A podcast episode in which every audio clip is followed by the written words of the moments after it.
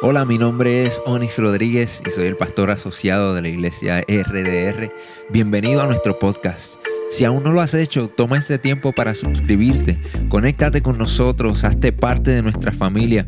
Esta es nuestra manera de invertir en ti y por eso queremos conectarnos contigo para que obtengas todos los recursos que proveemos para ti. Si ya eres parte de nuestra familia, comparte nuestro contenido con tus amigos. Estaremos actualizando este podcast todas las semanas, así que quédate conectado con nosotros y riega la voz. Esperamos que este mensaje sea de mucha bendición para tu vida.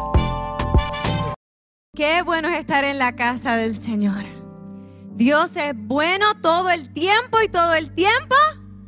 Dios es bueno. Qué bueno estar aquí. Un abrazo a cada uno de ustedes. Igual a toda la familia linda que siempre se conecta con nosotros en vivo. Bendecimos sus vidas.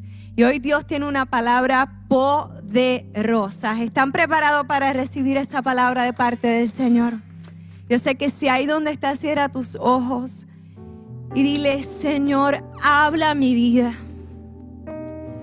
Señor, saca de mí todo lo que no es tuyo y lléname más de ti.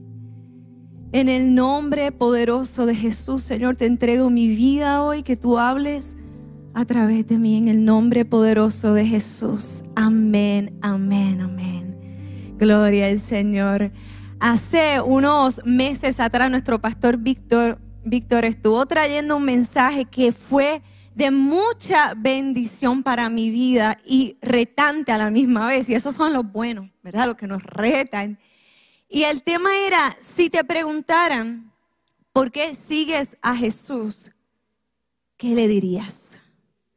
Y esa pregunta se quedó en mi mente por mucho tiempo. Yo decía, Dayan, si te preguntaran por qué sigues a Jesús, ¿qué tú dirías? Y constantemente pensaba y meditaba en esa pregunta. Y un día estaba con mi esposo en el carro y ahí meditando, mirando para el lado. Y él, ¿en qué tú piensas que te ves tan pensativa? Y yo le dije, Onis, si a mí me preguntaran por qué yo sigo a Jesús, una de las cosas que, que he visto a Dios hacer en mi vida y lo he visto real es que siempre ha estado ahí.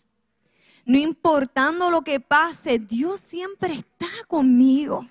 Cuando más sola me he sentido, cuando más vulnerable me he sentido, he podido ver la presencia de Dios en mi vida. Y me encanta la historia de la mujer que fue captada en adulterio cuando Jesús se le acerca y luego que todos esos fariseos la señalaban y Jesús le dice, ¿quién ¿Quién te culpa? Ya no hay nadie. Todos se fueron. Solamente estoy yo. Y no te voy a juzgar. Y esa es la misma forma que he visto a Dios en mi vida presente. Cuando ya no hay nadie, Dios está presente. Y hoy, en esta mañana, hay otra pregunta retante que te quiero hacer en esta mañana quizás un poquito controversial para muchos. Imagínense que aquí vinieran a hacer un documental de Netflix y pusieran las cámaras y empezaran a preguntarnos uno a uno esta pregunta. Si te preguntaran por qué crees en Dios, ¿qué le dirías? Y otra, si te preguntaran, ¿quién es Dios en tu vida, ¿qué le dirías? Quizá mucha gente hiciera, ah, mm, eh".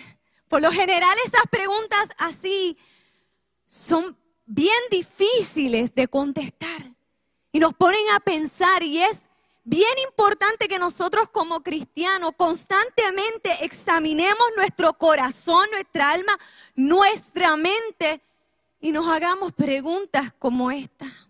Darían, ¿por qué tú crees en Dios? ¿Quién es Dios en tu vida? Y ahí donde estás, dile, Señor, si a mí me preguntaran hoy, ¿quién eres tú? ¿Qué yo le voy a decir a la gente? Y en un tiempo donde la humanidad todo es tan relativo y ambivalente, tenemos que nosotros tener la seguridad y la certeza de quién es Dios. Desde el principio de la civilización de la humanidad vemos imperios y toda esta clase ¿verdad? De, civilizaciones que se han levantado en la historia. Y muchos de ellos pues veían a Dios y decían, pues Dios está en el sol, Dios está en la luna, Dios está hasta a veces en la fuerza de los huracanes, del viento. Para todos los amantes de Star Wars que a mí no me gustaban, pero mi esposo ya me hizo fan pues esto de la fuerza, ¿verdad? Eso de los Jedi es como que, wow, tú te quedas, así mismo quizás es Dios, una fuerza magnética, no sé. ¿Qué quizás tú puedes imaginar que Dios es en tu vida? Pero la verdad es que nosotros tenemos que estar conscientes, conocer realmente quién es este ser misterioso, místico, poderoso, sobrenatural que hay en la tierra y en el universo entero. Mucha gente dice que creen en Dios. Y eso lo vemos a menudo, ¿verdad?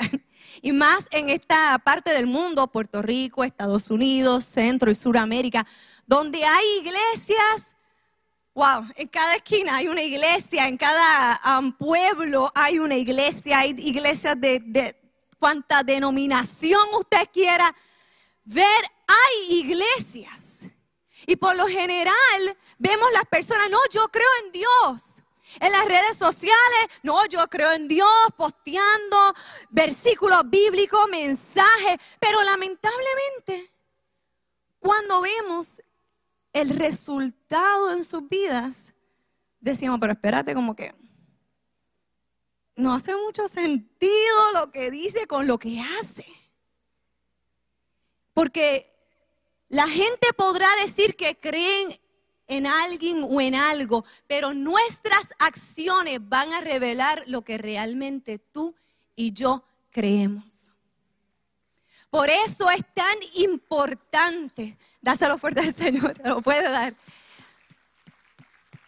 Por eso es tan importante que nosotros, que nos llamamos cristianos seguidores de Jesús, tengamos la convicción firme de quién es Dios, para que nuestras acciones reflejen al mundo el carácter de Dios. Y hay un salmo poderosísimo que a mí me encanta y yo siempre por lo general leo versículos cortos, pero hoy me van a disculpar, un poquito largo, tengan paciencia, pero vamos a disfrutar de esta palabra que Dios tiene para nosotros. Hoy le voy a invitar que se ponga de pie, vamos a estar puestos de pie para la lectura de la palabra. Póngase el cinturón, prepárese, esto es un salmo poético, así que se merece que lo lea un poquito poético. Así que ahí imagínese, olvídese de lo que va a comer, de los problemas y vamos a escuchar, a prestar nuestro oído a la palabra del Señor. En el Salmo 145, te exaltaré mi Dios y mi Rey, y alabaré tu nombre por siempre y para siempre. Te alabaré algunos días. Te alabaré cuando todo esté bien. Te alabaré cuando haya dinero te alabaré todos los días. Y después esta afirmación, sí, te alabaré por siempre. Grande es el Señor, el más digno de alabanza. Nadie puede medir su grandeza. Cada generación cuenta a sus hijos de tus poderosos actos y que proclamen tu poder meditaré en la gloria y la majestad de tu esplendor y en tus maravillosos milagros. Tus obras son impotentes, estarán en mi voz, estarán en boca de todos. Proclamaré tu grandeza. Todos contarán la historia de tus maravillas y bondad. Cantarán de alegría acerca de tu justicia. El Señor es misericordioso y compasivo, lento para enojarse y lleno de amor inagotable. El Señor es bueno con todos, desborda compasión sobre toda su creación. Todas tus obras te agradecen, Señor, y tus fieles seguidores te darán alabanzas. Hablarán de la gloria de tu reino, darán ejemplos de tu poder. Contarán de tus obras poderosas y de la majestad y la gloria de tu reinado, pues tu reino es un reino eterno Gobiernas de generación en generación. El Señor siempre cumple sus promesas. Es bondadoso en todo lo que hace. El Señor ayuda a los caídos. ¿Y cuántos caídos habemos en la casa del Señor? Dios ayuda a los caídos y levanta a los que están agobiados por sus cargas. Los ojos de todos buscan en ti esperanza les das alimento según la necesidad. Cuando abres tu mano, sacias el hambre y la sed de todo ser viviente. El Señor es justo en todo lo que hace, está lleno de bondad. El Señor está lejos. El Señor está cerca de todos los que invocan su nombre. Sí, de todos los que le invocan de verdad. Él concede los deseos de los que le temen y oye los gritos de auxilio de ti, mamá, de ti, mujer, de ti, hombre, que has pedido al Señor con desesperación. Dice que el Señor oye sus gritos de auxilio y los rescata. El Señor protege a todos los que lo aman, destruye a los perversos. Alabarán al Señor y que todo el mundo bendiga su santo nombre por siempre y para siempre. Gloria al nombre del Señor. Gracias, Padre, por tu palabra. Puede tomar asiento. Wow. No se quite el cinturón, déjeselo puesto, por si acaso. Que vamos, estamos subiendo la cuesta nada más para la montaña rusa. Wow, qué palabra tan poderosa. Y quizás hay gente aquí que dice, eso es simple. Es algo quizás simple a la vista, pero tiene algo poderoso lo que David el salmista hablaba en estas palabras. Cuando leemos esto nos podemos dar cuenta que David sabía, como decimos en buen puertorriqueño, en verdad, en verdad, en verdad, quién es Dios. Él realmente conocía al Señor. Y nosotros principalmente quizás que hemos sido criados en el Evangelio, escuchamos estas historias poderosas de David. Principalmente David mató a Goliat y en los libros de pequeños lo vimos, lo coloreamos. Y son historias que predican muchas veces las victorias de David, el gran rey de Israel que mató a diez mil personas. Y sí, David hizo grandes cosas en su trayectoria. Pero cuando vamos a la palabra y vemos la historia de este hombre, nos damos cuenta que David no llegó a tener fe por la victoria que tuvo que David no llegó a tener fe por vencer a Goliat, sino que ese fue el resultado de una fe viva que tenía este hombre en Dios. Antes de que David hiciera todas estas cosas poderosas, ya él tenía una, un conocimiento y una convicción real de quién era Dios en su vida. Y muchas veces nosotros en este tiempo, y yo he escuchado mucha gente que dice, ay, este, pues si Dios me sana, entonces mira, yo le sigo. Si Dios restaura mi casa, mi familia, entonces yo creo que Él existe. Si Dios suple a mi hogar y hace un milagro sobrenatural, entonces yo sé que Dios existe. Y muchas veces yo he escuchado personas que, que ponen condiciones para poder creer en quién es Dios. Pero cuando vamos a la vida de David, nos damos cuenta que David, antes de sus victorias, antes de ser el gran rey de Israel, David conocía al Señor en el lugar secreto, en la intimidad. ¿Saben dónde? En el campo, cuando era joven, mientras cuidaba las ovejas y las cabras de su papá. Cuando nadie lo veía, cuando nadie sabía quién era él, ahí Dios estaba con él. Y ahí David se comunicaba y hablaba con este ser maravilloso. Ahí David pudo escribir muchos de estos salmos. Por eso es que nos damos cuenta que David ya tenía una certeza, un conocimiento de que él en la fibra más íntima de su vida, de su alma, él sabía quién era Dios. Porque él llevaba cultivando esta fe en su vida. La realidad de Dios no está limitada a nuestra humanidad, no está limitada a nuestros problemas, a nuestros tiempos ahora existentes. Dios fue, Dios es y Dios seguirá siendo Dios. Pase lo que pase en nuestra vida, pase lo que pase en el mundo, y hoy más que nunca, con tantas cosas a la misma vez que hemos estado escuchando del mundo entero, tenemos que entender que sobre todas las cosas Dios sigue siendo Dios. Y Dios está más interesado en tu corazón. Sí, David hizo grandes cosas de parte de Dios y Dios se glorificó, pero primero Dios estaba dentro del corazón de David. Dios está más interesado en tu corazón que en tu posición.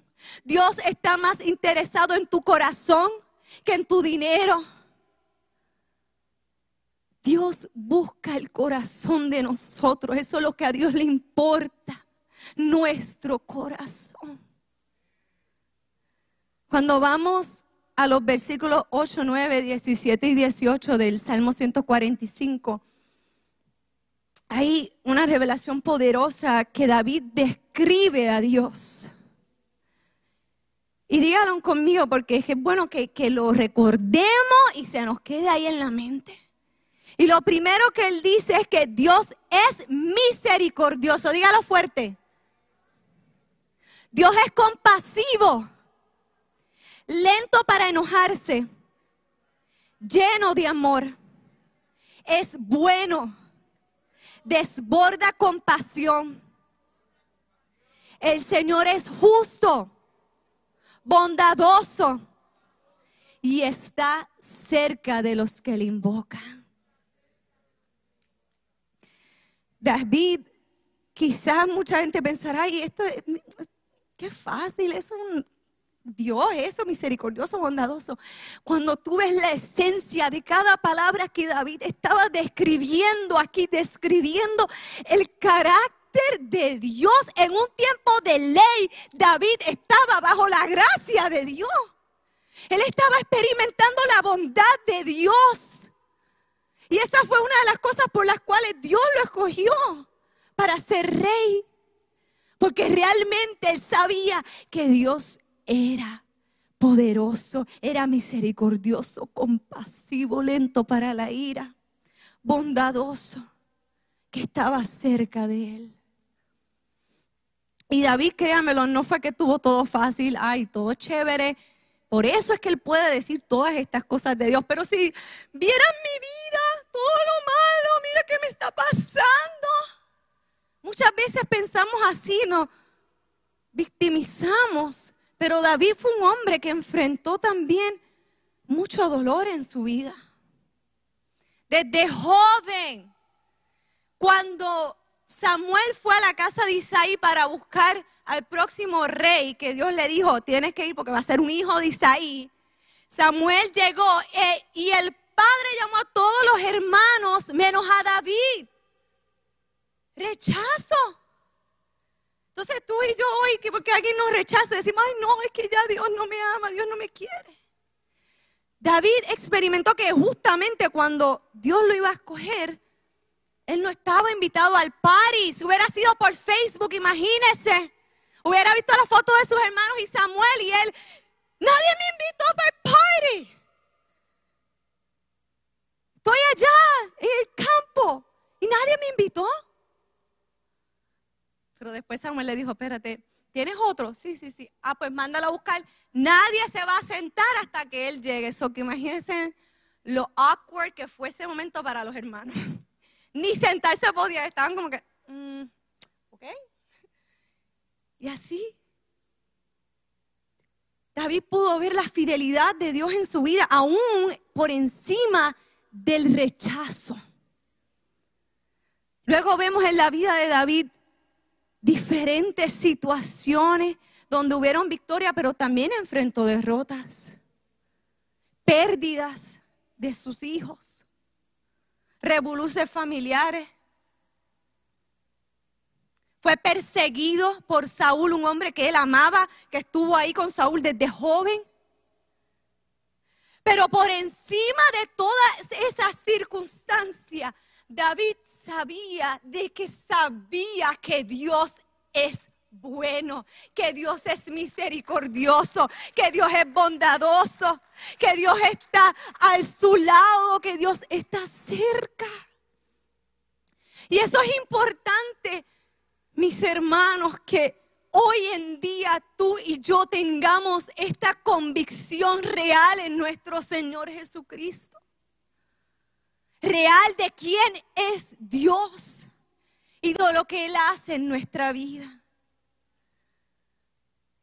Cuando luego, más adelante, me encanta porque David relata quién es Dios, da estas características hermosas del carácter de nuestro Señor Jesucristo, de Dios Todopoderoso.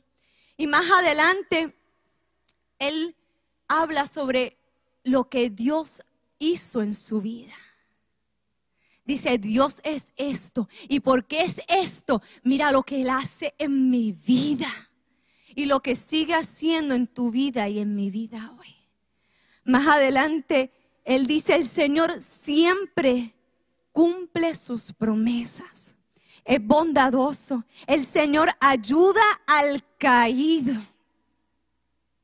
Así que déjate de estar juzgándote. Si te has caído, Dios te levanta. Dios ayuda al caído. Levanta a los agobiados de corazón. Qué poderoso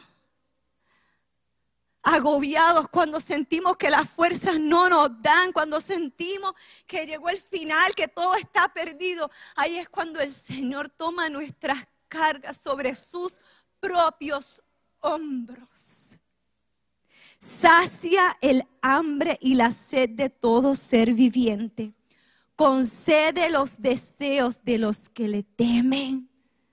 Los deseos de tu corazón, el Señor los escucha tenemos que tener la fe y la certeza que Él escucha nuestros deseos y oye los gritos de auxilio. Ahí donde nadie nos ve. Ahí quizás en el auto cuando vas solo en tu cuarto donde dices, ya no puedo más. ¿Qué está pasando? ¿Por qué las cosas siempre me van de mal en peor? Ahí dice el salmista que el Dios oye los gritos de auxilio y nos rescata. No nos deja ahí oyéndonos de lejos. Ay, Dito se está hundiendo. No, no, no. Dice que el Señor va y nos rescata. El Señor protege Estamos bajo la cobertura. El Señor protege a todos los que lo aman. La convicción que David tenía para escribir estas palabras nos da a entender que su simiente estaba puesta en la fe y no en las victorias, porque cuando hubiera llegado la derrota o el dolor, adiós fe, se acabó Dios, ya no puedo más. Pero cuando leemos esto nos damos cuenta que David realmente creía estas palabras y vivía bajo esta verdad. Era la simiente de su vida, no eran las victorias. Era la fe que tenía en el Señor, la convicción que tenía en Dios y quién era Dios en su vida. Y algo que me encanta de la vida de David es que David entendió que todo esto que Dios hacía por él, cuando tenía esas experiencias tan hermosas con Dios, desde jovencito, empezando allá en el campo, ahí en ese lugar secreto con el Señor, él decía, espérate, si el Señor es tan bueno conmigo, Dios es demasiado bueno. Yo tengo que reaccionar a esto, yo no me lo puedo quedar callado. Y por eso es que en la misma Biblia dos veces hace referencia a David como un hombre conforme al corazón de Dios. En Hechos 13, 22 dice, pero Dios quitó a Saúl y lo reemplazó con David, un hombre de quien Dios dijo, he encontrado en David, hijo de Esaí, a un hombre conforme a mi propio corazón. Él hará todo lo que yo quiero que haga. Ustedes se imaginan, yo mientras leo siempre este versículo, digo, Señor, yo espero que tú pienses así de mí. Que Dios diga esas palabras de ti de cada uno de nosotros, que diga Carmen, Juan, Víctor, Cami. He encontrado en ti un hombre, una mujer conforme al corazón de Dios. Qué cosa tan y tan poderosa.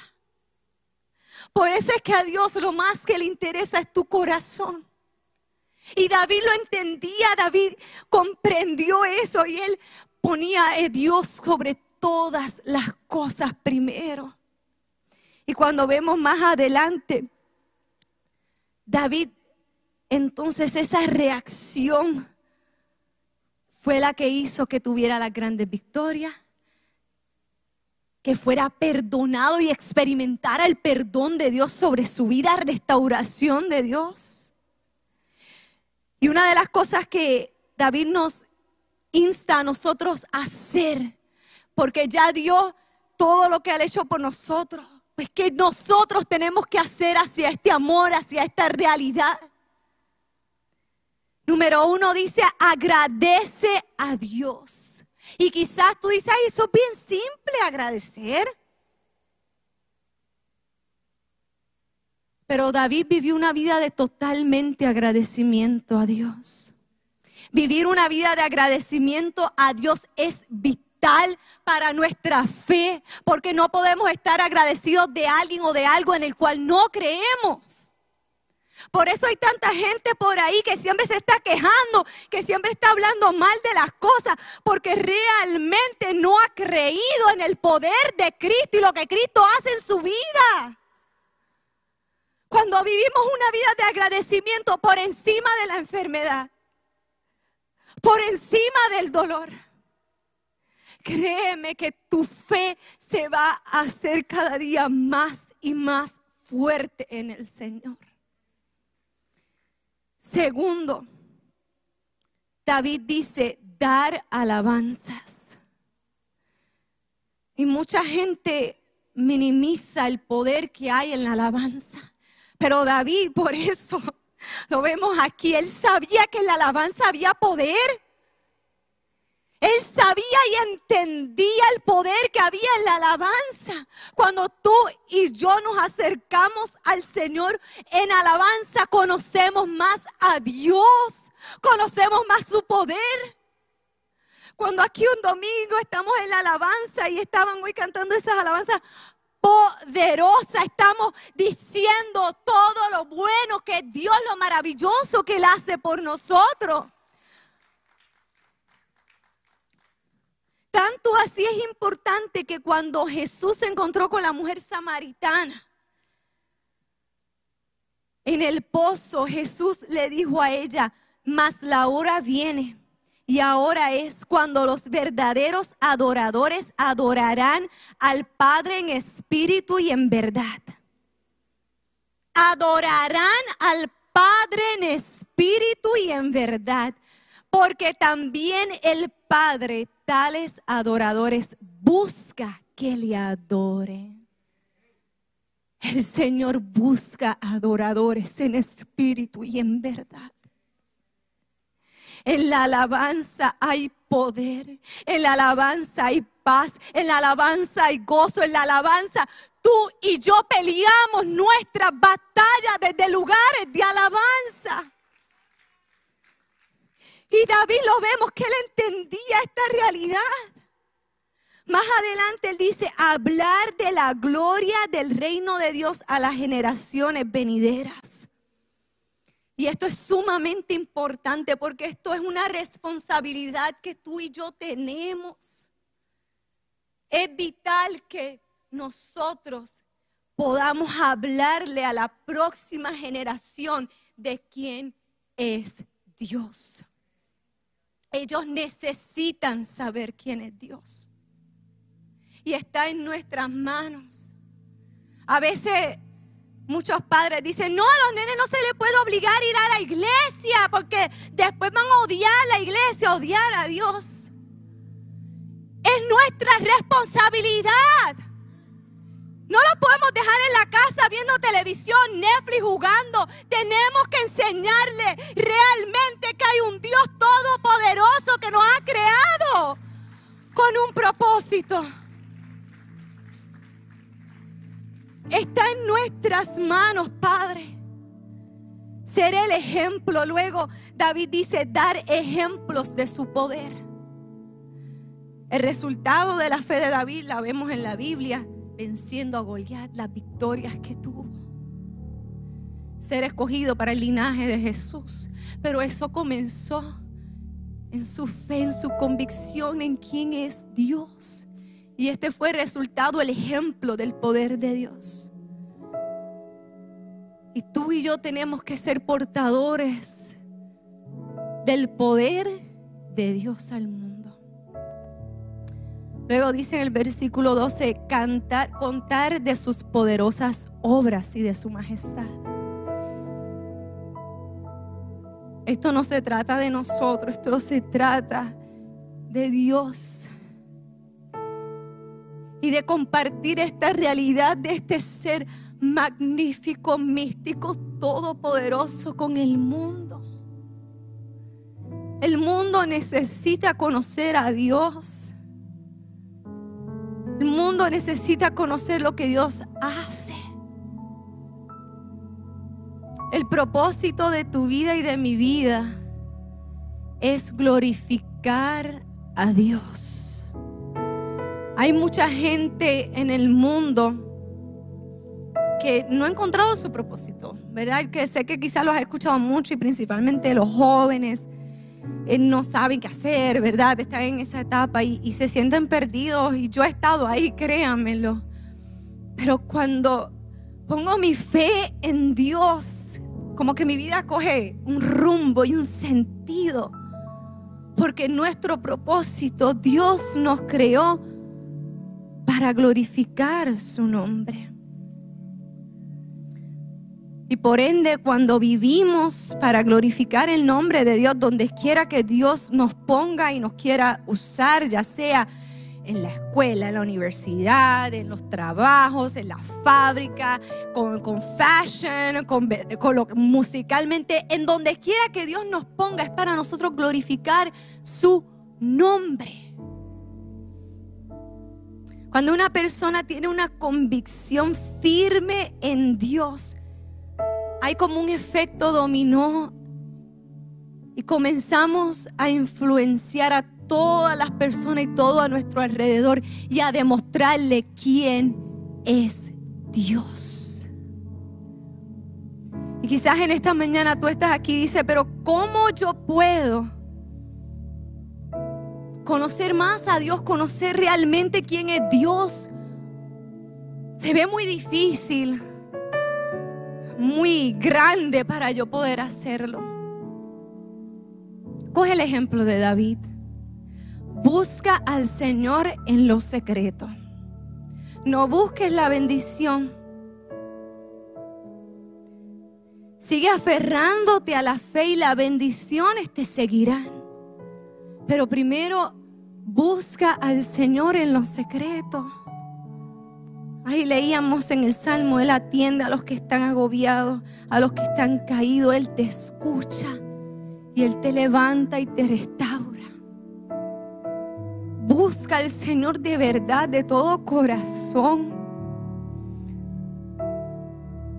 Que si fallaste, fallaste, pero el Señor te rescata y está presto a levantarte nuevamente. Busca al Señor en los secretos. Segundo, hay una herramienta poderosa que nosotros tenemos como cristianos y quizás la pasamos por alto, pero la Biblia es la palabra de Dios. Lo que tú necesitas saber está en la Biblia. Tú quieres saber quién es Dios, lee la Biblia. Tú quieres saber lo que Dios puede hacer en tu vida y a través de tu vida, lee la Biblia. Tú quieres saber cómo vencer la tentación, lee la Biblia. La Biblia, como dice, dice que es viva. Tanto así que por años, siglos han tratado de erradicar la Biblia. Han habido gobiernos, pueblos que la han quitado, las han quemado. Y hoy por hoy, la Biblia está más fuerte que nunca, está más accesible, tanto así que la tenemos en nuestra aplicación de celular en un sinnúmero de diferentes versiones. Dígame tú si la Biblia no tiene vida y poder. Vida y poder en Cristo. So que no es un librito cualquiera, es un libro sumamente especial. Porque sobre todas las cosas que han querido quitarlo y hacer mil cosas, sigue ahí, sigue ahí, sigue. Lee la Biblia, conoce a Dios a través de su palabra. Hay una ocasión en la Biblia que me encanta es uno de mis pasajes favoritos. Cuando Jesús, Jesús en, persona, está con sus discípulos. Está con todos ellos. Y miren la pregunta que le hace Jesús en Juan. Perdóname, en Mateo 16, 13 al 16, le dice esta pregunta a sus discípulos. Le dice, ¿quién dice la gente que soy? Ustedes se imaginan que Jesús realmente nos pregunte de frente, ¿quién dice la gente que soy? Y pues ellos algunos empezaron a decir, bueno, pues algunos dicen que tú eres Juan el Bautista, otros que eres Elías y otros dicen que eres Jeremías o algún profeta. Pero miren la pregunta que después le hace el Señor, como si esa no fuera suficiente. Luego le pregunta, bien personal, ¿y ustedes? ¿Qué piensan que soy? Wow. Imagínense estar ahí. Yo creo que esos discípulos, mm, ¿qué digo? Porque saben mis pensamientos, o sea, no puedo mentir. Jesús sabía lo que había en sus corazones. Y ellos sabían que Jesús sabía, porque habían visto a Jesús hacer grandes cosas ya. ¿quién creen ustedes que soy? Y Simón Pedro le da esta contestación que siempre me... Yo digo, Señor, yo, quiero tener esta convicción. Él le dice, tú eres el Cristo, el Mesías, el Hijo del Dios viviente. Gloria al nombre del Señor.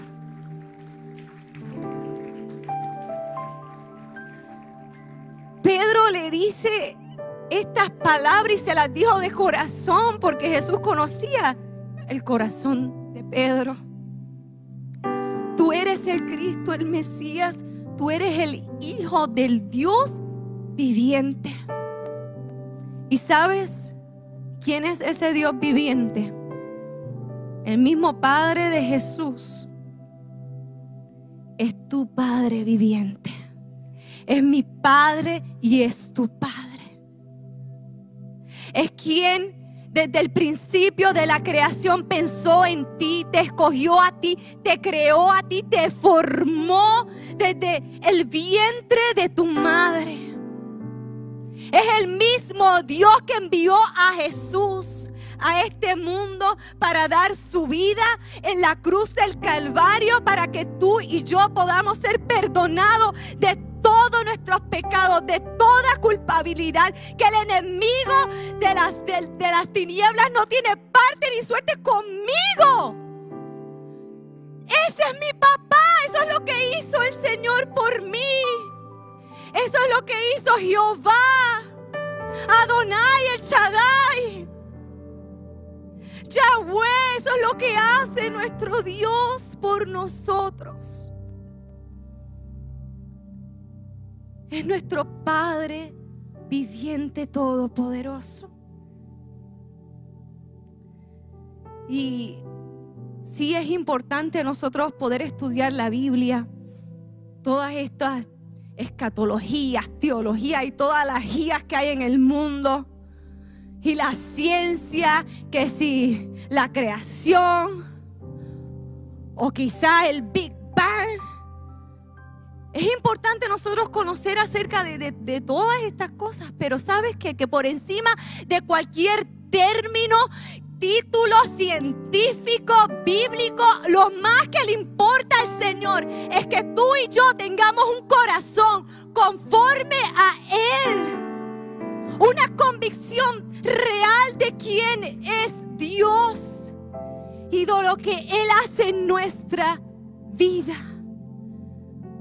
Te voy a invitar ahí donde está que te pongas de pie conmigo.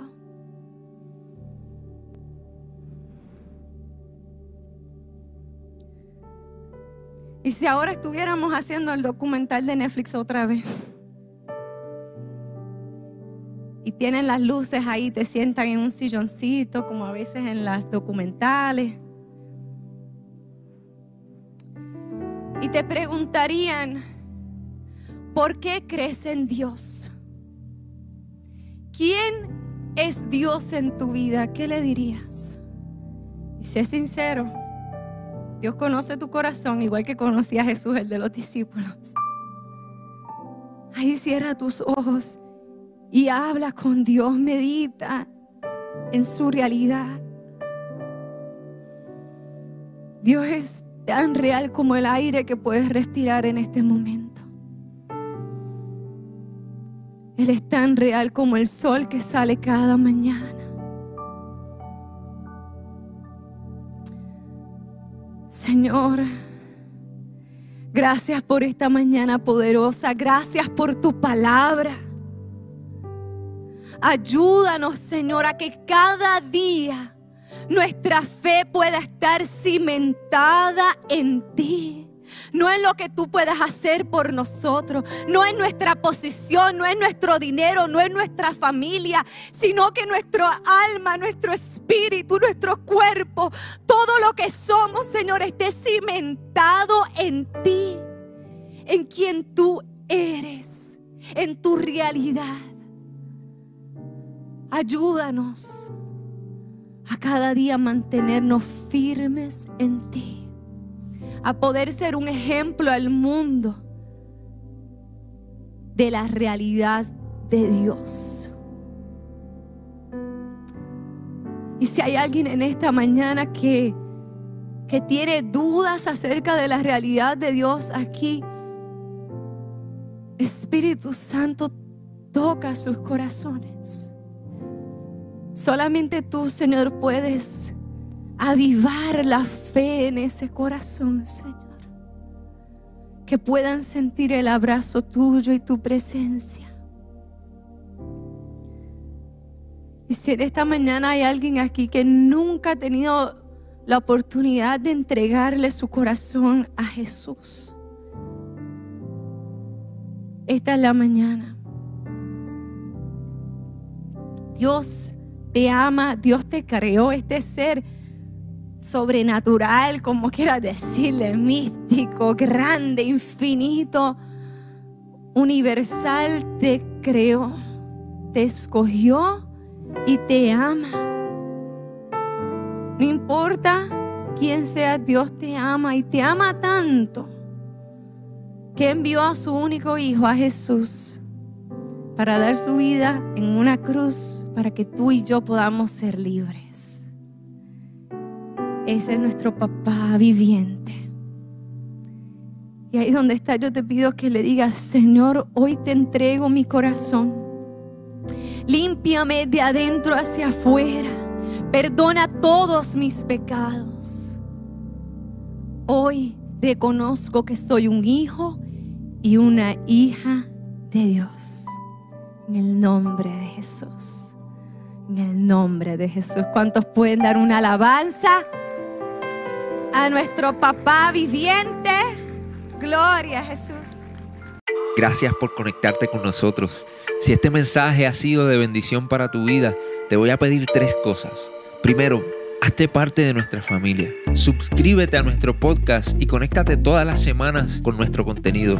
Número 2. Comparte nuestro contenido con tus amigos. Y número 3. Considera la posibilidad de asociarte con nosotros. Si Dios ha impactado tu vida a través de este ministerio, ayúdanos con tus donaciones a continuar bendiciendo a mucha gente. Lo puedes hacer yendo a iglesiardr.com diagonal donaciones.